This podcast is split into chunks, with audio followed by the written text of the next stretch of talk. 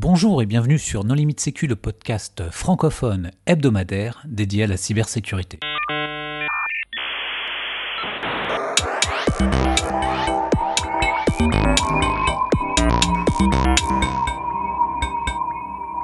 Alors aujourd'hui un épisode sur le référentiel P10 avec trois invités. Benjamin Arnaud. Bonjour Benjamin. Bonjour. Nicolas Prigent. Bonjour. Et Jean-Philippe Cassard. Bonjour. Est-ce que vous voulez bien vous présenter rapidement? Jean-Philippe. Euh, alors, je suis euh, responsable des activités d'audit et de conformité au sein de la BU cybersécurité de Soprasteria. Et également, je suis euh, responsable des projets de qualification de nos services sur les référentiels ANSI, dont le référentiel PDIS. Benjamin? Benjamin Arnaud, donc moi je suis référent technique qualification service à l'ANSI et donc je m'occupe des labels de l'ANSI de qualification de service euh, en audit, euh, réponse aux incidents, détection, cloud. Nicolas? Eh ben, Moi, je suis euh, évaluateur chez LSTI, qui est l'une des sociétés qui est habilitée à réaliser les évaluations P10. Pour discuter avec eux, les contributeurs non limite sécu sont Hervé Schauer. Bonjour. Nicolas Ruff. Bonjour. Vladimir Collat. Bonjour. Et moi-même, Johan Hulova. Alors Benjamin, P10, qu'est-ce que c'est? Alors P10, c'est un référentiel euh, d'exigence de l'ANSI qui est les prestataires de détection des incidents de sécurité, euh, qui va décrire un certain nombre d'exigences euh, pour définir ce qu'est un prestataire de socle, pour, simplifier les choses et qui va définir aussi bien le niveau de sécurité attendu que les processus métier de détection. Alors, quelle est sa genèse? Pourquoi a-t-il été créé? Alors, l'origine de PDIS, ça vient d'un besoin identifié euh, par l'ANSI euh, pour les administrations et les opérateurs d'importance vitale euh, vis-à-vis de la détection des incidents de sécurité. Et donc, après l'identification de ce besoin, ça a été inclus dans la loi de programmation militaire de 2013 euh, comme une exigence vis-à-vis des administrations et OIV. Euh, et euh, afin de pouvoir réaliser cette détection, un certain nombre d'éléments étaient nécessaires, à savoir des dispositifs de détection qualifiés par, par l'ANSI et des prestataires de détection également qualifiés pour opérer ces dispositifs de, détection. Et pour cela, euh, un décret euh, de 2015-350 va permettre à l'ANSI, identifié comme service du Premier ministre, de réaliser la qualification euh, des produits et prestataires pour les besoins de sécurité nationale.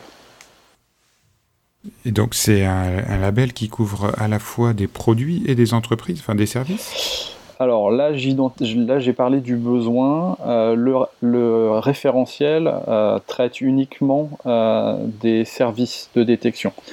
j'ai mentionné les, dispositifs de détection puisque c'est une brique importante pour la LPM, mais qui est gérée par certains de mes collègues qui, ont pu réaliser la qualification des, des deux sondes qui sont aujourd'hui qualifiées pour cet usage.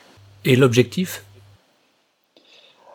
Alors, euh, l'objectif, ça va être de pouvoir euh, améliorer le niveau de sécurité des systèmes d'information d'importance vitale euh, des opérateurs d'importance vitale, ainsi que les, systèmes d'information importants des administrations, d'un point de vue détection des attaques, en particulier au niveau des interconnexions entre les SIV et d'autres réseaux je ne sais pas si c'est un effet de bord, mais ça permet aussi d'améliorer euh, le niveau de sécurité des SI des entreprises qui font la détection d'intrusion, parce que même ceux qui ne sont pas P10 euh, s'inspirent de P10 pour euh, bah, pas mal de choses comme de l'architecture ou des éléments de sécurité. Oui, c'est un excellent effet de bord. Je comprends pas. C'est quelque chose qui s'applique uniquement à des prestataires extérieurs ou si j'ai mon propre SOC, je peux le faire labelliser P10 alors, euh, ça s'applique dans les deux cas. Euh, c'est-à-dire que euh, si je suis prestataire de service en détection, je vais pouvoir me faire qualifier P10. Si je suis OIV ou administration et je dispose d'un SOC, d'un centre de détection, je peux également le faire qualifier P10. Tu peux ou tu dois? Quand, quand c'est ton SOC interne? Alors je, dis je peux ben, parce que en fait on peut toujours avoir le choix de faire appel à un prestataire ou de le faire soi-même. Mais effectivement, si on est seul sur le sujet, on doit le faire. Oui, parce qu'en fait, l'obligation, si je ne m'abuse, elle est liée euh, au fait que donc il y a ces organismes d'importance vitale qui, eux, doivent euh, se faire euh, surveiller, entre guillemets, enfin faire surveiller leur réseau et qu'il y ait de la détection sur leur réseau, quelle qu'elle soit. Donc après, ça peut être interne ou ça peut être externe, ils le font eux-mêmes ou ils font appel à un prestataire extérieur, mais en fait, le besoin et la nécessité, l'exigence, dans le cas présent, vient du fait qu'on a un système d'importance vitale. D'accord, mais c'est le même mécanisme de qualification entre guillemets pour euh, un SOC interne d'un OIV. Ce sera exactement les mêmes étapes, les mêmes référentiels documentaires, les mêmes exigences. Euh. Oui, ouais, exactement les mêmes. Il euh, n'y a pas de différence particulière, d'autant plus que aujourd'hui, certains SOC chez des OIV sont des fournisseurs de services pour les différentes business units internes ou sociétés du groupe de l'OIV afin de pouvoir finalement être un fournisseur de services interne euh, et pas simplement le socle de l'entreprise. Et c'est tout le système d'information de l'OIV qui doit être euh, supervisé par, euh, par un SOC P10 ou c'est une partie, la partie la plus critique? C'est, ce qu'on appelle les SIV, donc les systèmes d'information d'importance vitale, qui ont dû être identifiés par les OIV spécifiquement. Euh, maintenant, euh, il est prévu dans P10 d'autoriser le prestataire de P10 euh, de superviser le SIV, mais également de superviser d'autres réseaux selon certaines conditions. Donc ça peut permettre à un OIV de superviser l'ensemble de ces réseaux. Il y a des, points de mutualisation qui sont autorisés par le référentiel. le SIV étant le minimum, c'est ça? C'est ça. Et euh, dans le processus aujourd'hui, on en est où? Parce que euh, je crois savoir que la phase expérimentale est terminée. Est-ce qu'on peut expliquer un petit peu euh, comment est-ce que ce label a été mis au point Alors je peux, je peux faire un petit historique du, référentiel P10. Alors c'est, on, va retrouver des points communs avec ce que j'ai pu présenter sur, sur PRIS dans l'excellent épisode No Limit Sécu à ce sujet. Au tout départ, effectivement, on a identifié euh, le besoin donc, de définir un référentiel euh, pour les prestataires de détection d'incidents de sécurité. Euh, une première version du référentiel est rédigée en interne au niveau de l'ANSI avec les experts détection, les experts architecture de l'ANSI, puisque les deux morceaux principaux du référentiel vont traiter de sécurisation d'architecture et puis euh, du métier de la détection. je rentrerai un peu plus dans le détail par la suite, mais l'idée c'est une première version qui après est soumise à avis dans un certain nombre de groupes de travail avec euh, des prestataires de détection, des clients, des centres d'évaluation. À l'issue de ce travail collaboratif, une version euh, plus peaufinée, on va dire, est proposée publiquement en appel public à commentaires pour euh, recevoir encore d'autres avis. Euh, généralement, c'est deux mois à peu près d'appel public à commentaires. Ensuite, on prend en compte ces commentaires, on met à jour un référentiel interne, et ensuite on le teste sur le terrain dans ce qu'on appelle effectivement une euh, procédure expérimentale pendant laquelle un certain un panel de prestataires sélectionnés par l'ANSI sont évalués par des centres d'évaluation euh, qui ont souhaité participer à l'expérimentation afin de tester en conditions réelles les exigences du référentiel. Et suite à ça, on repart dans un, dans un cycle de euh, validation et d'amélioration du référentiel avec à nouveau des groupes de travail, à nouveau un travail euh, de mise à jour, amélioration des exigences, parfois suppression d'exigences, euh, pour arriver à une version euh, finale du référentiel qui est celle qu'on utilise aujourd'hui pour, euh, en phase, on va dire, nominale de qualification, qualifier des prestataires P10. Donc on en a qualifié 4 pour le moment. D'ailleurs, dans le PDF qui est présent sur le site de l'ANSI, ce qui était indiqué, c'est uniquement P10 LPM. Alors effectivement, tout court entre guillemets. Aujourd'hui, le besoin identifié est spécifiquement lié à la loi de programmation militaire. Donc le focus de, mon travail a été d'arriver à la qualification euh, des prestataires euh, P10 qualifiés pour les besoins de sécurité nationale et donc euh, qui s'appliquent exclusivement à la LPM.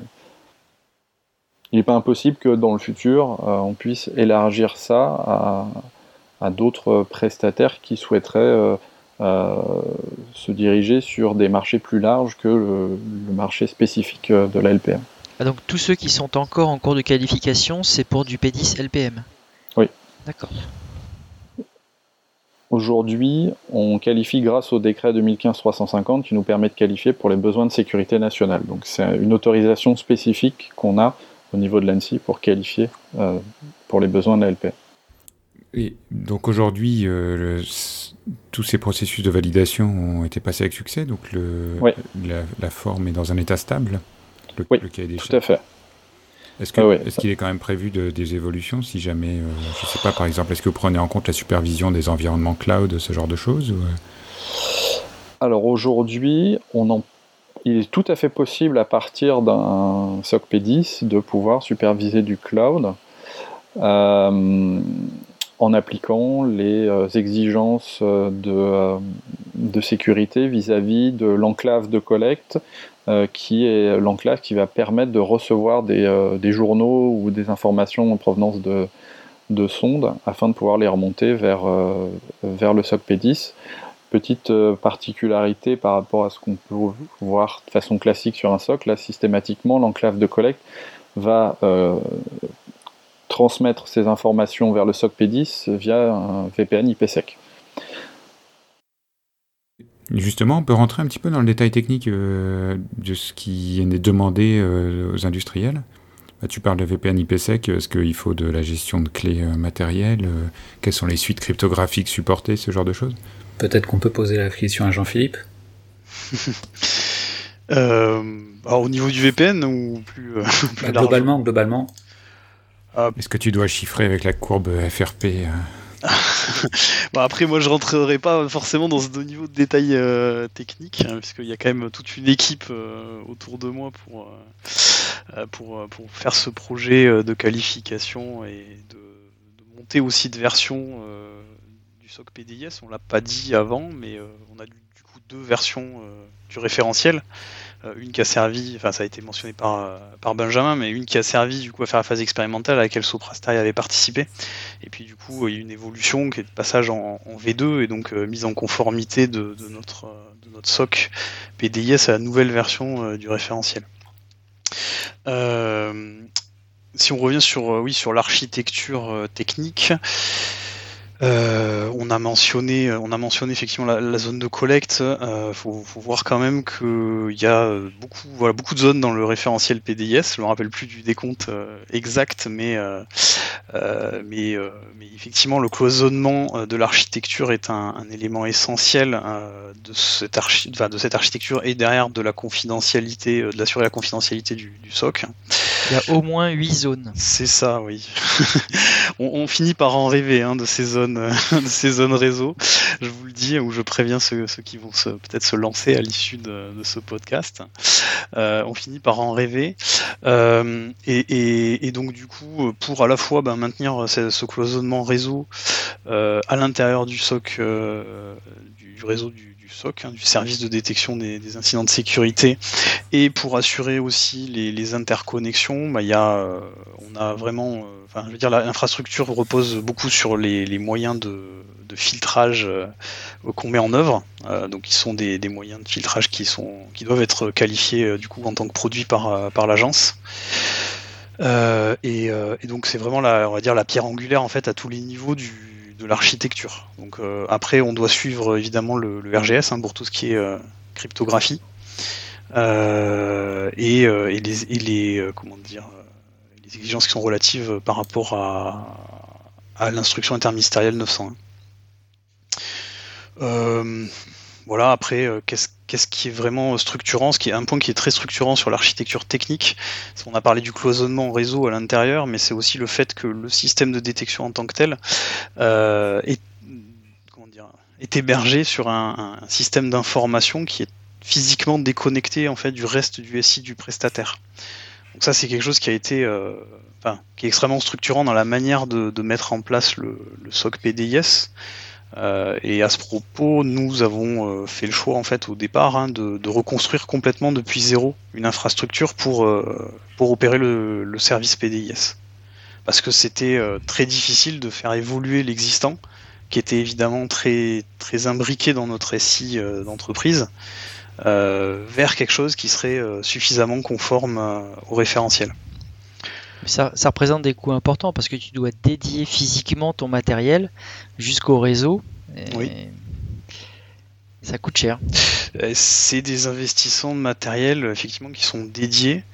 Euh, mais l'idée, c'est vraiment de, de, créer une sorte de, de bulle de confiance hein, autour de ce service et, euh, et d'apporter la garantie aux OIV que le SOC PDIS euh, déjà maintient euh, le bon niveau de sécurité, de confidentialité par rapport à leurs données, puisqu'ils nous confient quand même les, journaux d'événements de leur SIV, qui sont des systèmes très critiques, hein, évidemment. Et d'un autre côté, on, a la vue et l'information sur les incidents de sécurité qui touchent ces systèmes très critiques. Donc déjà, il y a un vrai enjeu de confidentialité autour de ça. Et le deuxième, euh, la deuxième raison, je pense, après peut-être Benjamin pourra compléter, mais vraiment le, la deuxième raison, c'est aussi que le SOC PDIS, euh, qui contribue donc euh, à assurer les besoins de sécurité euh, nationaux, donc va assurer la supervision des systèmes d'information d'importance vitale, même si, enfin même en cas d'attaque. Donc à la fois, il faut que ce système-là reste, ce service reste opérationnel si le client est attaqué, euh, et, autre, et, de la même manière, il faut éviter, enfin, il faut que ce service reste opérationnel ou en tout cas euh, sécurisé euh, si le prestataire lui-même se fait attaquer, puisqu'on voit beaucoup d'attaques basées sur sur les fournisseurs hein, depuis depuis des, des, mois voire des années. Alors, Jean-Philippe, en ce qui concerne les, les aspects organisationnels, est-ce qu'il y a des, des points qui sont challengeants, on va dire, à relever? Alors, bon, déjà le référentiel est assez, enfin, était assez, euh, assez proche de l'organisation euh, des activités de SOC qu'en tout cas on connaissait euh, chez nous. Euh, en revanche, il y a des aspects effectivement qui sont, euh, qui sont challengeants. déjà, ne serait-ce que par le, l'importante documentation qu'il faut produire pour, pour comment dire, garantir la, la conformité au référentiel. Euh, au total, hein, je dirais que sur, euh, sur pour ce, en ce qui nous concerne, ça représente une, centaine de documents qu'il a fallu euh, ben, mettre à jour, créer pour l'intégrer dans, dans le, package documentaire de, de PDIS, enfin, du service PDIS. Ça, c'est un, premier point. Euh, après, le, ce qui va être important, c'est vraiment la, la, gouvernance du, du service hein, qui est qui est renforcé, qui demande un, suivi qui va être peut-être plus poussé que ce qu'on pourrait euh, avoir sur un SOC, on va dire standard, euh, que ce soit en termes de suivi des, intervenants, des opérateurs, des administrateurs, des vérifications qui sont faites sur euh, leur parcours, antérieur, sur euh, leur formation, leur sensibilisation, euh, voilà. Donc en fait, le, référentiel, il apporte des choses qui sont relativement classiques, je dirais, sur la gouvernance, relativement connues. En revanche, ce qui les fait, euh, c'est que en, passant la qualification, euh, on est obligé de, d'implémenter hein, concrètement euh, ces bonnes pratiques que tout le monde que tout le monde reconnaît comme bonnes et utiles, mais ne fait pas forcément au quotidien en annonçant le nombre de documents que tu as dû euh, fournir, on dirait euh, le nombre de documents qu'on doit sortir pour euh, une, une, qualification ISO 27001 il y a une partie de ça. Hein. Enfin, excuse-moi, je, je, me permets de rebondir parce qu'il y a une partie en fait sur euh, dans l'organisationnel justement qui se retrouve beaucoup, qu'on retrouve assez euh, inspiré, pardon, imprimé n'importe quoi, inspiré de, de, de la 27001. Euh, la partie organisationnelle beaucoup. Euh, il y a beaucoup de formalisation et effectivement, enfin Jean-Philippe, tu disais que c'était des choses que on, savait, enfin on sait que les, les, pratiques sont bonnes et, et quelque chose qui est demandé par le référentiel, c'est vraiment une manière de la systématiser. C'est-à-dire qu'il faut vraiment être certain de très haut dans le top management jusqu'à euh, aux opérateurs et je dis pas ça négativement pour les opérateurs mais il faut vraiment que chacun sache ce qui se passe chacun soit capable de remonter les infos de redescendre les infos que si jamais il y a un changement le changement soit correctement suivi correctement tracé c'est beaucoup de travail de systématisation, clairement. Euh, c'est très exigeant. Après, ça apporte un niveau de confiance qui, à mon sens, c'est quand même vraiment pas mal. Je, rebondirai sur deux exemples juste pour illustrer un peu le propos. Euh, si on parle de 27001, euh, dans la 27001, il y, a, une notion qui est, très importante, qui est l'engagement de la direction. Euh, bah, effectivement, dans PDS, on retrouve à peu près le, même genre de logique, et, c'est vrai que dans des organisations euh, qui sont souvent euh, assez complexes, avec des strates managériales qui peuvent être nombreuses, etc. Ça peut, enfin, c'est pas très toujours courant d'aller ben, jusqu'à concrètement d'avoir vraiment l'engagement de la direction sur le sujet euh, d'un service, de la sécurité d'un service euh, opérationnel euh, qui va être délivré par les, par les équipes au quotidien. Et, donc, bah, ça passe par l'homologation du système d'information du, du, SOC PDIS, par le suivi des risques, le suivi des conformités, etc., enfin des non-conformités derrière. Donc voilà, ça c'est un exemple qui effectivement se retrouve bien dans, dans la 27000, hein, par exemple, de, de, de, gouvernance. Après un autre point et cette fois qui est plus métier et que moi je trouve qui est vraiment un gros apport du référentiel PDIS et qui quand je vais le dire ça va vous paraître euh, extrêmement banal mais euh, c'est clair de mon point de vue, c'est clair que c'était pas toujours appliqué. C'est le, référentiel quand, il organise des activités, il donne trois activités hein, la gestion des événements, la gestion des incidents et la gestion de, des notifications, de comment on avertit le client qu'il y a un incident détecté sur son SI. Et euh, en commençant par la partie euh, gestion des incidents, on commence, on dit déjà dans ces trois activités, on va mettre en place une stratégie. Donc euh, on, va, réfléchir avant d'implémenter, donc c'est quand même déjà une bonne chose. Et ensuite, on dit ben, la stratégie, la première, celle qui est la plus importante, c'est la stratégie d'analyse, celle qui va permettre de faire la gestion des incidents, la détection, la gestion des incidents. Et, et puis on pose, enfin le référentiel pose le principe que cette stratégie d'analyse, elle doit être basée sur euh, les risques qui euh, pèsent sur le SIV du client. Eh ben, ça peut paraître euh, très trivial de dire ça entre professionnels de la sécurité, mais, mais concrètement, tout le monde dans tout le monde ne le fait pas forcément, je pense. Et ça, le référentiel le, pose et redit, bah, on fait la sécurité par les risques et, et bah, enfin voilà, c'est bien de le dire et c'est bien de c'est bien de le faire. J'ai cru comprendre aussi qu'il y avait des. Les opérateurs étaient concernés, donc il y a quoi Des enquêtes de moralité, euh, des questions euh, techniques sur leurs compétences euh... Est-ce que c'est juste une qualification technique ou est-ce que il y a une partie humaine aussi qui est prise en compte? Il y, a un, il y, a un, ensemble d'exigences relatives justement aux ressources humaines. Alors aujourd'hui, ce qu'on nous demande en fait, c'est, on, on, le dire, hein, il n'y a pas d'examen individuel qui sont liés à cette euh, qualification PDIS, comme ça peut être sur PASSI par exemple. Euh, en revanche, on demande aux prestataires d'assurer euh, le niveau de compétence de ces, opérateurs. Et, donc après il le fait, il le fait un peu comme il veut, mais notamment il le fait au travers de des formations qui lui leur pardon, fait, euh, fait, suivre au travers de la sélection euh, de, ces, personnes quand elles sont euh, amenées à intervenir sur, sur PDIS. Et puis d'un autre côté, effectivement, il y a un certain nombre d'exigences qui sont relatives, on va dire, à la sécurité des ressources humaines. Euh, il y a des vérifications de casier judiciaire qui sont obligatoires. Euh, on fait pas d'enquête de moralité, mais en tout cas, euh, on doit vérifier que le casier judiciaire est vierge. et puis, il y a un ensemble de, de garanties qui sont prises en termes d'accords de confidentialité, en termes d'engagement à respecter des chartes éthiques, de sensibilisation aux bonnes pratiques, au référentiel, à la manipulation des données sensibles type diffusion restreinte, ou encore, on va dire à la, à la sécurité finalement des données, enfin des données des clients du service. Parce que le casier judiciaire, c'est aussi présent dans PASSIS. Tout à fait. Ouais, c'est la même exigence en fait, c'est euh, un feuillet 3 qui soit vierge en fait. Alors Nicolas, justement, parlons des, des, exigences. Euh, selon toi, quelles sont celles avec lesquelles les candidats ont le plus de difficultés? Oula, euh, je peux pas trop m'expliquer sur les candidats, mais par contre, euh, de manière générale, euh, je peux, je peux rejoindre ce qui a déjà été dit, c'est que c'est un référentiel qui est très exigeant.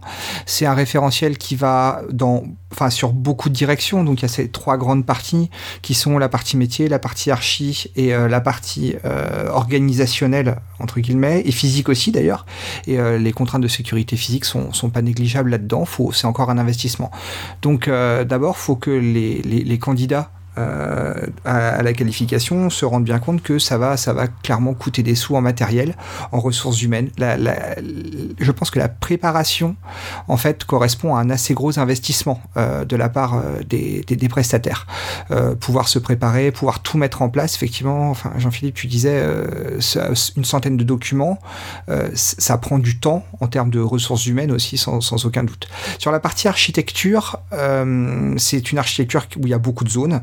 C'est une architecture où beaucoup de choses sont contrôlées. Il y a la partie assez importante sur cette architecture justement c'est enfin il y a vraiment une notion de sécurité en profondeur et il y a une partie segmentation qui est très présente et puis une partie euh, maintien en conditions euh, opérationnelles maintien en conditions de sécurité euh, c'est c'est balèze quoi. C'est vraiment beaucoup beaucoup beaucoup de choses, beaucoup de points de vérification. Enfin, là je parle en tant que centre d'évaluation, mais euh, c'est beaucoup de points de vérification, mais donc beaucoup de points à implémenter des choses qui sont à l'état de l'art.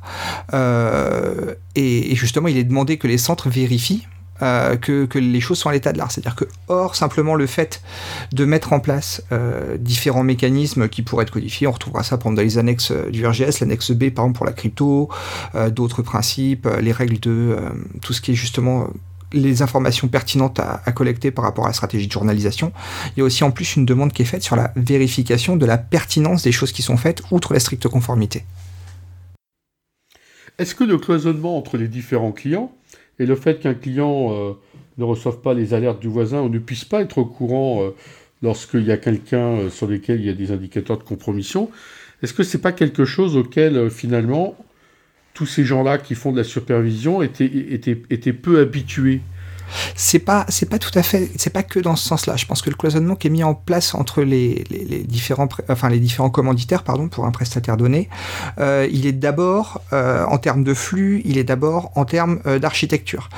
Benjamin évoquait tout à l'heure la l'enclave de collecte par exemple. Cette enclave de collecte là, elle est faite pour que c'est l'une des mesures qui est mise en place pour que si jamais un commanditaire devait être compromis, l'attaquant puisse pas euh, rebondir chez le prestataire pour après attaquer d'autres commanditaires. Donc, du point de vue de l'architecture, ce point-là est très réel. Après, le référentiel n'interdit pas le partage de certaines informations. Simplement, ce qui l'oblige, ce à quoi il oblige, pardon, c'est non, ce qui l'oblige, bref, euh, c'est que le, le, commanditaire, le prestataire, pardon, soit tout à fait au courant de ce qu'il a le droit de transmettre ou pas comme information. C'est-à-dire que si jamais certaines informations, même qui lui sont fournies par un, par un commanditaire, euh, il a le droit de les diffuser, et eh ben dans ces cas-là, il peut le faire. Par contre, toutes les informations, on retrouve ça dans les processus métiers, toutes les informations doivent être marquées en disant bah, cette information que j'ai obtenue, elle vient de cette personne, elle a ce niveau de sensibilité-là, et j'ai le droit de la transmettre dans ces conditions-là. Et pour vérifier que c'est respecté, tu fais l'audit euh, évidemment sur le SOC en production? Oui. Voilà, ok. Et je rajouterai un point aussi, quand même, le référentiel, alors d'un côté, il, n'interdit pas du tout la mutualisation, c'est quand même le, principe, je pense, euh, l'idée de départ du SOC PDIS tel que tel qu'il a été pensé quand le référentiel a été rédigé. Mais de l'autre côté, il prévoit quand même un certain nombre d'exigences euh, techniques au-delà même de l'architecture pour que, euh, que les, informations des euh, enfin les informations en particulier sur les incidents des, commanditaires ne soient pas mélangées parce qu'il y a une, une, zone qui est dédiée à l'interaction entre le commanditaire et le, prestataire qui est la zone des zone d'échange commanditaire et cette zone dans cette zone là il est euh, exigé de, mettre en place des moyens dédiés pour chaque commanditaire, de manière à ce qu'il n'y ait pas de, euh, de, mélange qui soit fait euh, entre les commanditaires et que le commanditaire A voit les incidents du commanditaire B, par exemple. Tout à fait. Mais alors, comment est-ce qu'on peut s'assurer de ce genre de choses? Enfin, je veux dire, c'est un, un, audit, euh, c'est une interview de deux heures euh, basée sur la documentation ou c'est quelqu'un qui vient de brancher Non, mais euh, on parle d'un truc sérieux là. Ah, la, charge est un peu plus importante que ça, très honnêtement. Et alors, il y a deux aspects là-dessus. C'est que d'abord, bon, s'il y a sur le, site de l'ANSI, on peut trouver effectivement les charges qui sont évoluées, donc on est loin de, de deux heures. le deuxième aspect aussi, c'est que y a beaucoup d'éléments euh, dans cette partie euh, PEDIS-là qui et dans le référentiel qui en fait permettent des recoupements. C'est-à-dire qu'il y a une exigence qu'on va retrouver. Il y a quelque chose qu'on vérifie à un endroit, en fait, on le revérifie à d'autres endroits aussi. Je dis pas que c'est totalement impossible de passer à côté de quelque chose. C'est pas le sujet. Par contre, un gros travail qui a été fait par l'ANSI à ce sujet et que je respecte beaucoup, c'est cette capacité, en fait, même en suivant ces exigences-là, d'être capable de recouper certaines informations par rapport à d'autres. Alors, si jamais quelqu'un décidait euh, très, de manière extrêmement malveillante, de faire une fausse prestation, totalement fausse, et de jamais utiliser ce truc-là, et, euh, et ben, ce que viendraient vérifier euh, les, les, évaluateurs à ce moment-là, ben, ils, verraient, quelque chose qui est correct. Par contre, si, sauf ce cas-là, qui en plus est totalement irréaliste parce que ça coûterait quand même très cher pour faire semblant, euh, ben, dans ces cas-là, euh, moi je trouve que ça sort plutôt pas mal. sincèrement, on retrouve, on retrouve les choses. oui. Ça, ça, coûte plus cher de faire semblant que de faire en vrai. On est tout à fait d'accord. Et ça, évidemment, enfin moi, c'est aussi mon avis. Ouais, ce serait totalement pas valable. Alors, je dis pas qu'on peut pas passer à côté de certaines choses. Ça, c'est loin de moi l'idée de dire ça. Ça peut toujours arriver. Par contre, effectivement, il y a pas mal de, vérifications complémentaires et plein d'endroits en fait se recoupent à l'intérieur. Faut pas oublier en plus que euh, ce derrière, le référentiel d'exigence, euh, il y a aussi euh, une trame d'évaluation qui est placée derrière. Et cette trame d'évaluation-là contient elle aussi des vérifications complémentaires. Elles doivent euh, être prises en compte. Et effectivement, on se retrouve avec beaucoup de vérifications qui sont recoupées dans plusieurs exigences. Ce qui fait que finalement, il faudrait que quelqu'un qui voudrait cacher des choses ou faire semblant fasse très très bien semblant. C'est mon sentiment quand tu dis que les durées d'audit peuvent être trouvées sur le site de l'ANSI, en gros, c'est quel volume approximativement? Euh, C'est On doit être entre 40 et 60 jours je crois, dans ces, en grand ordre d'idée. Pas forcément que sur site, mais 40 euh, et 60 jours Oui, 40 et 60 jours à payer encore. Ah, ça, c'est un autre problème. Après, on peut peut-être dire, sans trahir non plus de secret, qu'il enfin, de toute façon, c'est dans le processus euh, de qualification, sauf erreur de ma part, c'est que cette euh, évaluation, elle se fait en trois phases. Euh, avec une phase d'abord essentiellement documentaire sur, la, sur le SOC PDIS proposé par le prestataire. ensuite, vous avez une phase qui est focalisé sur ce qu'on appelle la prestation pilote, donc qui est la prestation de référence qui est, soumise par le prestataire euh, pour être évalué, euh, on va dire le SOC en opération. Cette fois, on va pas regarder que la documentation générique, etc. Et puis ensuite, il y a une phase euh, d'inspection sur site. Et donc à chaque fois, c'est quand même des, des périodes assez, conséquentes. ça se reflète dans le nombre de jours et puis en termes de même de délai, je dirais, c'est une évaluation PDIS, ça se fait sur des mois. Donc euh, on n'est pas. C'est-à-dire, en, en, moyenne, enfin, d'après toi, c'est. Moi, je, moi, je peux, je peux parler du, du cas que je connais. Après, euh, mhm. je sais, je sais pas pour, euh, je sais pas pour les autres, mais je dirais que du moment où on le lance au moment où on termine, on est sur quelque chose qui, dans la version 2 du référentiel, est de l'ordre de 4 à 5 mois en termes de délai. Mais là, depuis tout à l'heure, de, plusieurs fois, nous avons parlé de gros investissements. Mais est-ce qu'il y a vraiment un, enjeu business derrière, un gain? Est-ce qu'il y a vraiment un intérêt financier finalement? Mais là, on dépasse un peu le, rôle de, nos interviewés. Légèrement. D'accord, mais alors on peut reformuler la question en disant quel est, l'arbre de décision Moi, je peux y répondre. Je, pense que l'intérêt aussi de ce système, c'est l'effet de bord. C'est-à-dire que finalement, il n'y a pas forcément un, marché P10 euh, si, florissant et extraordinaire que ça, mais il y a un gros marché de gens qui ont besoin de superviser et euh, de se faire aider pour euh, détecter les problèmes chez eux.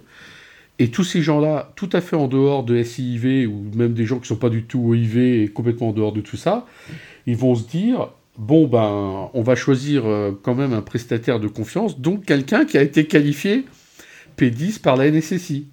Oui, mais sauf que si tu demandes la prestation P10, ça va te coûter euh, X fois plus cher que si tu demandes une prestation SOC euh, normale.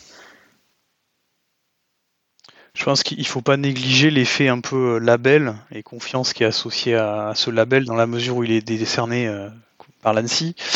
on l'a vu sur Passy. Aujourd'hui, la quasi-intégralité des appels d'offres d'audit qui sont passés par les clients exigent des prestataires qualifiés, quand bien même aucune prestation Passy ne serait demandée. Donc, euh, ça fera probablement la même chose avec, euh, avec les SOC euh, en France en tout cas. On le voit d'ailleurs, hein. alors il y a les OIV bien sûr qui, qui commencent à avoir les, délais de leurs arrêtés sectoriels qui les poussent à se mettre en conformité sur, la, sur la règle 6 et la règle 7, mais, mais d'un autre côté, on voit bien qu'il y a une, en tout cas une vague d'appels d'offres PDIS qui, qui est en cours ou qui est en train d'arriver euh, qui, peut-être révèle aussi cet effet-là, de dire bon ben on va on va demander une partie de prestation PDIS et puis euh, du coup ça devient vraiment euh, enfin, discriminant sur le marché d'avoir ce être dedans ou ne pas être dedans. Puis outre ça, c'est, enfin ça a été évoqué déjà, mais le, il y a des enfin, il y a aussi beaucoup de bonnes pratiques à l'intérieur que les gens peuvent retrouver. Donc, euh, certaines personnes, enfin, certaines entités ne demanderont peut-être pas euh, accéder à la qualification, ne prétendront pas à des marchés euh, liés à la LPM. Néanmoins, il y a quand même beaucoup de choses dont on peut s'inspirer. la partie enclave de collecte, par exemple, c'est quelque chose qu'on devrait retrouver normalement partout aujourd'hui pour quelqu'un qui veut un peu faire attention aux informations de ses clients. c'est et il y a beaucoup de choses sur les pratiques métiers, par exemple. Enfin, Jean-Philippe tu, évoquais le sujet tout à l'heure. Il y a beaucoup de pratiques euh, dont il est vraiment utile de s'inspirer, qui sont plutôt sympas. Ce côté, avoir la stratégie d'analyse, la stratégie de collecte, la stratégie de notification. La stratégie de notification qui était souvent négligée, euh, et alors qu'en fait, elle ouvre certains comment dire, bah, certaines perspectives, certaines opportunités qui sont assez intéressantes. Et puis autant effectivement, ce qui est assez rigolo, c'est que le référentiel commence par la stratégie d'analyse, qui donc doit être liée aux vrais risques craints par les clients. Et, et c'est intéressant. C'est presque contre-intuitif par certains aspects de partir de la stratégie d'analyse, parce qu'on pourrait très bien dire, bon, en fait, je commence par là où ça se passe, autrement dit, je récupère plutôt la collecte, je récupère les événements et je regarde ce que je peux en faire, ce qui peut être une pratique euh, chez certains. Euh, et, là, non, on part vraiment sur quelque chose qui est lié au risque, lié vraiment aux événements qui sont redoutés, aux incidents qui sont redoutés par, par les commanditaires. Dernier point là-dessus, ce qui transparaît aussi dans le référentiel et que je trouve très intéressant, c'est que à faire d'un côté la stratégie d'analyse, de l'autre côté la stratégie de collecte, ça permet une interaction entre les deux qui est assez rigolote. C'est-à-dire que d'un côté, on va récupérer euh, bah, qu'est-ce qu'on voudrait voir, et là, on part sur l'analyse, et puis de l'autre côté, on part sur une optique un peu plus opportuniste qui est qu'est-ce qu'on peut collecter et finalement, une bonne démarche à ce sujet consiste à dire, bah, finalement, enfin, les deux peuvent s'enrichir. Bien sûr, l'une découle de l'autre, mais les deux peuvent s'enrichir aussi, et ça donne des perspectives de détection que je trouve vraiment particulièrement intéressantes. Oui, puis au-delà du P10, euh, en fait, le référentiel est très intéressant pour toute personne, enfin toute personne avec un S, qui souhaite euh, soit monter un SOC en interne, soit monter un SOC euh, en prestation, mais qui ne soit pas P10, parce qu'il y a beaucoup de bonnes choses à prendre dedans. Alors après, on n'est pas forcément de tout obligé de tout dédier physiquement, de mettre plusieurs postes d'admin, mais le, référentiel est vraiment bien pour ça. Alors à propos de, de ça, justement, il y a une initiative qui a été lancée par le club P10, qui a été de de mettre, passer en norme le, référentiel. C'est devenu une norme ETSI euh, EASY 007 euh, qui reprend la majorité des exigences de P10 euh, donc, en anglais et qui peut justement donner lieu à, à, ce que tu disais Vlad avec des constructions de SOC basées sur le référentiel ou donc cette norme ETSI comme un guide de bonne pratique. Pour l'avoir fait, je témoigne de, ça, oui, tout à fait. Et Benjamin, est-ce qu'il y a des, évolutions qui sont d'ores et déjà prévues? Alors, euh, j'ai des choses en tête, effectivement, ça c'est certain, des choses qui seraient, euh, qui seraient vraiment très intéressantes. Euh, juste avant de, les partager avec vous, l'idée ici quand même c'est d'avoir un, socle assez fort d'un certain nombre de prestataires qualifiés. Donc là on est bien parti parce que c'est vrai qu'aujourd'hui on est à 4. Il y a actuellement euh, des prestataires qui sont évalués. Il y a des prestataires qui ont déposé un dossier de demande, on les a déjà rencontrés, euh, on avance sur le, processus de qualification.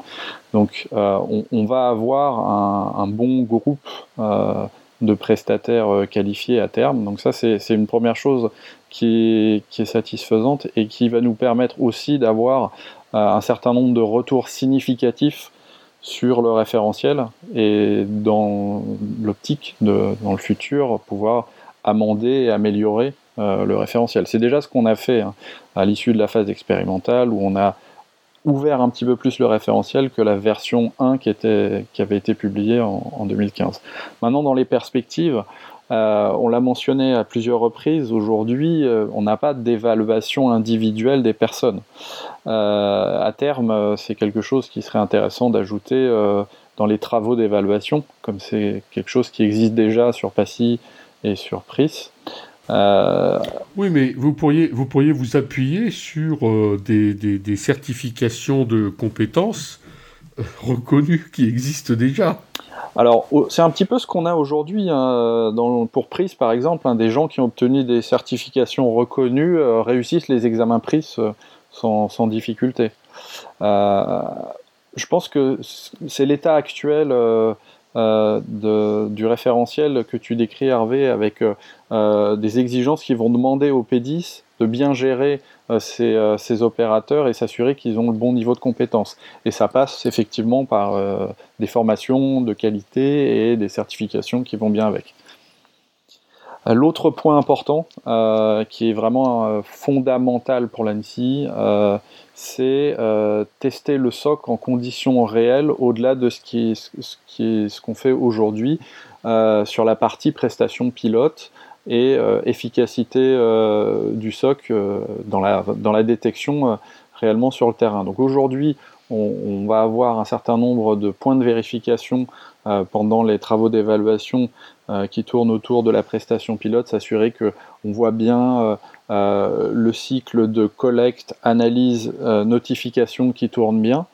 ce qu'on voudrait mettre en place, c'est sous le vocable un petit peu classique hein, aujourd'hui de, de mettre en place dans le futur un élément euh, euh, d'évaluation supplémentaire, à savoir, euh, ce serait de brancher effectivement le, SOC sur un client CyberRange qui simulerait un réseau type de ce qu'on peut retrouver dans certains réseaux bureautiques ou systèmes industriels CIV et euh, de, simuler des attaques et de voir effectivement euh, si euh, le SOC P10 détecte ou si effectivement qu'est-ce qui leur manquerait pour détecter.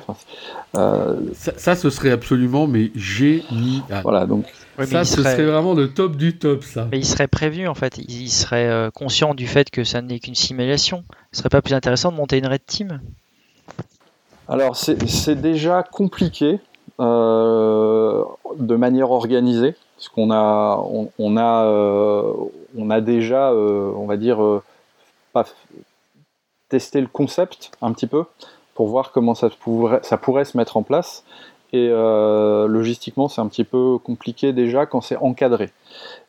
Mais ces, tests permettent déjà de, de, voir que non seulement euh, ça permet d'évaluer le niveau, mais c'est aussi un bénéfice pour l'équipe euh, en termes de euh, montée en compétences encore plus importante de par les échanges qu'il y a entre les, en fait, ceux qui gèrent le cyber et ceux qui, qui vont être de l'autre côté du SOC et qui vont détecter. Oui, et puis en plus, utiliser un cyber j'imagine que ça permet beaucoup plus de liberté en termes d'attaque, etc. Après, effectivement, aujourd'hui, sur ce genre de dispositif, on va avoir une problématique, c'est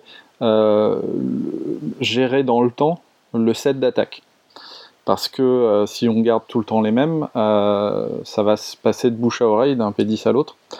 Euh, et, et, ça, c'est pas ce qu'on souhaite. Donc, si on, un jour on arrive à mettre en place ce genre de choses, il va y avoir cette problématique de gestion de la liste d'attaques dans le temps qu'il faudra, trouver une solution à ce problème. Peut-être qu'un autre défi, moi je ne suis pas impliqué dans cette chose-là, hein, mais, ça m'intéresse beaucoup.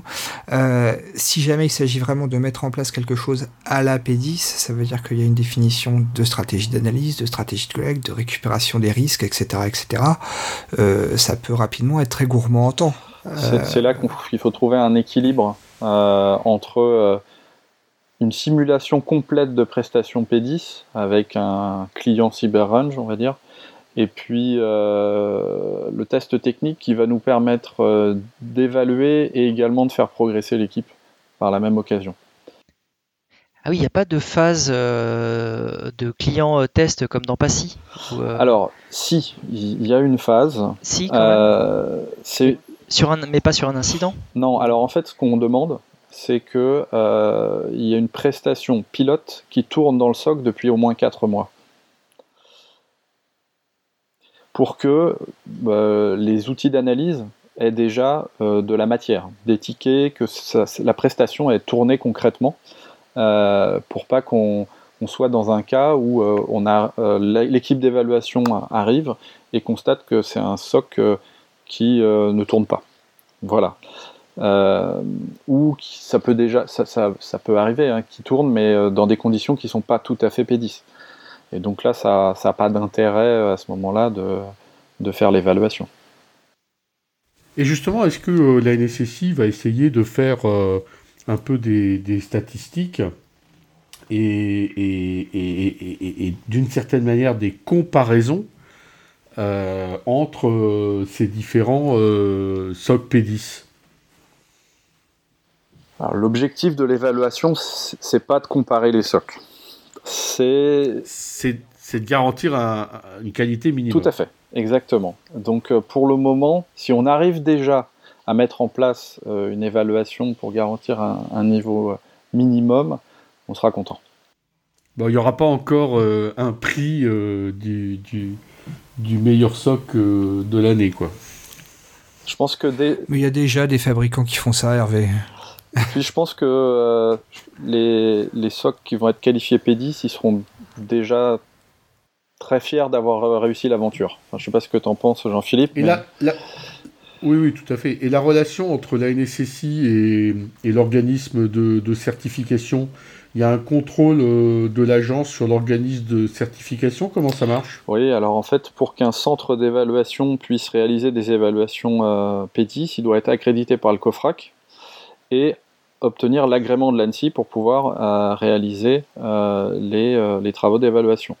Donc dans les grandes choses qu'on demande au centre d'évaluation, il y a d'avoir une organisation adaptée pour pouvoir réaliser les évaluations, des process, dont un process qualité, d'avoir un système d'information sécurisé à un niveau suffisant correspondant aux exigences de sécurité euh, des euh, systèmes d'information évalués, euh, d'avoir des, évaluateurs compétents. Il faut, savoir que chacun des évaluateurs qui vont réaliser des évaluations doivent passer un, examen, oral à l'ANSI euh, et doivent réussir cet examen avant de pouvoir être, aller sur le terrain, sachant que sur la première évaluation, l'ANSI observe un évaluateur qui a réussi un oral pour s'assurer que euh, bon, c'était euh, une, bonne estimation du niveau pendant l'oral et que euh, on peut faire confiance euh,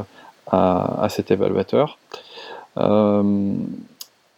et donc le principe de l'agrément a une durée d'un certain nombre d'années, donc plutôt trois ans, et tous les trois ans, l'ANSI retourne auditer le centre d'évaluation. C'est excellent comme système. N'est-ce pas? Ok.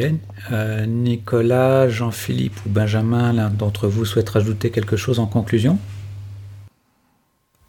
Peut-être que ce qu'on pourrait dire, c'est euh, pour euh, les auditeurs qui sont euh, qui, sont intéressés, qui sont dans les entreprises qui sont intéressées, Benjamin, c'est faut faire quoi? C'est quoi la, la, première étape en fait pour rentrer dans le processus? Ah, donc, ben en fait, dans un premier temps, c'est de prendre contact avec l'ANSI, effectivement, quand on veut être P10, se rapprocher du bureau politique industriel et assistance à l'ANSI, euh, pour se faire connaître déjà. Bon, peut-être que la société est déjà en contact avec l'ANSI via ce bureau. Donc euh, à partir de là, euh, après s'être fait connaître, c'est déposer un dossier de demande de qualification en s'appuyant sur le formulaire qui est disponible sur le site de l'ANSI à l'adresse ssigouv.fr slash qualification-processus. Et dans ce formulaire, il va y avoir un certain nombre de pièces à joindre. Et donc, lorsque vous aurez envoyé ce dossier, ensuite, euh, un chargé de qualification de l'ANSI euh, contactera euh, donc l'entreprise et on pourra démarrer le processus de qualification avec un certain nombre de, réunions préalables. Ensuite, les travaux d'évaluation, la prise en compte du rapport d'évaluation, des restitutions et, et une éventuelle qualification. je résume assez rapidement. Lorsqu'il s'avère qu'un SOC P10 euh, n'a pas détecté un incident qu'il aurait vraiment dû euh, détecter, est-ce que euh, l'évaluateur fait un audit supplémentaire? Est-ce que la NSSI donne une punition? Alors, dans, quelle situation? Pendant l'évaluation ou après qu'il soit qualifié? Après la qualification, il y a un incident de sécurité qui n'est pas détecté par le SOC P10. Aujourd'hui, euh, c'est un, ça va être traité au cas par cas, ce genre de choses. Donc, il euh, n'y a pas de. Il n'y a pas de règle. Il n'y a, pas d'éléments spécifiques. Après, euh, on va avoir la responsabilité au niveau du bureau qualification du suivi des prestataires qualifiés. Donc, on a la possibilité, grâce au décret, de réaliser des audits lorsque l'on le souhaite. On avertit le, prestataire et on peut se rendre euh, chez le prestataire pour évaluer un certain nombre de choses. Donc euh, typiquement dans, le cas que tu évoques, on aurait la possibilité euh, de se rendre chez le prestataire et puis d'essayer d'investiguer pour savoir ce qui s'est passé le référentiel prévoit euh, cet aspect d'ailleurs en partie parce que il doit le prestataire en fait euh, qualifié doit euh, disposer d'un mécanisme de gestion des réclamations et les commanditaires peuvent porter réclamation auprès de l'ANSI et ça fait partie du règlement en fait. Donc ça veut dire que le, prestataire lui-même doit être capable de gérer ce genre de, de plainte qui pourrait être déposée et réclamations qui pourraient être déposées par un commanditaire qui serait pas satisfait notamment parce que quelque chose n'a pas été détecté Alors il y a un sujet qu'on n'a pas abordé et on me pose assez régulièrement la question, c'est euh, comment un PRIS peut travailler avec un P10 Bien. Tout à fait. Alors c'est quelque chose que, que l'on a euh, implémenté dans le référentiel dans sa version 2 suite à la phase expérimentale. On, a, on s'est assuré qu'on avait la possibilité de le faire. Euh, comme on l'a dit euh, pendant, le, pendant le podcast, euh, on a une exigence d'homologation au niveau diffusion restreinte du SI du, du, P10, mais également du SI du PRIS. Donc à partir du moment où on va avoir la possibilité de s'interconnecter conformément à l'instruction interministérielle 901 entre le réseau du PRIS et l'enclave de consultation par exemple du commanditaire euh, de la prestation P10, on va pouvoir interagir entre ces deux SI. Donc euh, le fait que les deux réseaux soient au même niveau de sensibilité va permettre techniquement après de les relier sans, difficulté. Dans l'idéal, il faut être et PRIS et P10. Ah bah oui, plus, nous on, est, on sera très content d'avoir encore plus de prix et encore plus de P10. Parce que je regarde les tableaux des deux, il n'y a pas beaucoup de recoupement quand même. Hmm, ah, par rapport aux prestataires en cours? Entre P10 et Pris, oui. Bah, c'est des assez pourtant, euh, même. Euh, dans les prestataires, Non mais là, il y en a deux, trois quoi. Euh, si je compte, j'en ai un, j'en ai deux. Euh, alors après, il y a aussi des choses, c'est que euh, il y a des prestataires euh, qui soient soit pris, soit P10, qui nous ont dit on va s'intéresser euh, à l'autre référentiel. Mais ils l'ont pas encore mis en place. Donc euh, à terme, il y en aura plus que ceux que tu peux voir sur, sur le site aujourd'hui. On va peut-être conclure. Est-ce que, est que l'un d'entre vous souhaite apporter le mot de la fin? Faut aller voir le référentiel. Même si vous ne souhaitez pas être euh, P10. Le référentiel est public ou il est euh, diffusion restreinte et donc il faut déjà être euh, habilité pour y avoir accès? Mais non, il, est totalement public. Non seulement il est public, mais on, on t'a expliqué tout à l'heure qu'il avait été euh, passé en anglais dans une euh, norme ETSI européenne. Non, c'est vraiment un, système qui est absolument génial. Moi, je souhaite quand même rappeler euh, qu'il convient de regarder la situation à une échelle plus large sur la planète et dans les autres pays d'Europe, et de constater que la France a été quand même le premier pays à construire euh, euh, le système le plus élégant, le plus performant, le mieux organisé, le mieux pensé. Et je dis ça en toute objectivité, j'ai aucun intérêt nulle part. Mais euh, voilà, on, est les premiers à avoir réussi euh, ce système. Alors bien sûr, tout n'est certainement pas parfait, mais euh, notre système de qualification P10, il est absolument génial. Maintenant, j'espère quand même que les SOC vont bien détecter les incidents. Alors, petite, petite astuce sur le P10, c'est qu'à la fin du référentiel, il y a des schémas, ce qui est plutôt rare et plutôt bien. Et ces schémas peuvent être une indication aussi pour PASSI. Parce que pour PASSI, il y a des exigences, mais il n'y a pas vraiment de schéma et d'aide en architecture. Et les schémas de, pris, euh, de P10 pardon, peuvent aider pour PASSI. Petite astuce. Merci pour cette astuce, Lad. Excellente astuce. Benjamin, Jean-Philippe, Nicolas, merci beaucoup d'avoir accepté notre invitation. Chers auditeurs, nous espérons que cet épisode vous aura intéressé. Nous vous donnons rendez-vous la semaine prochaine pour un nouveau podcast. Au revoir. Au revoir. Au revoir.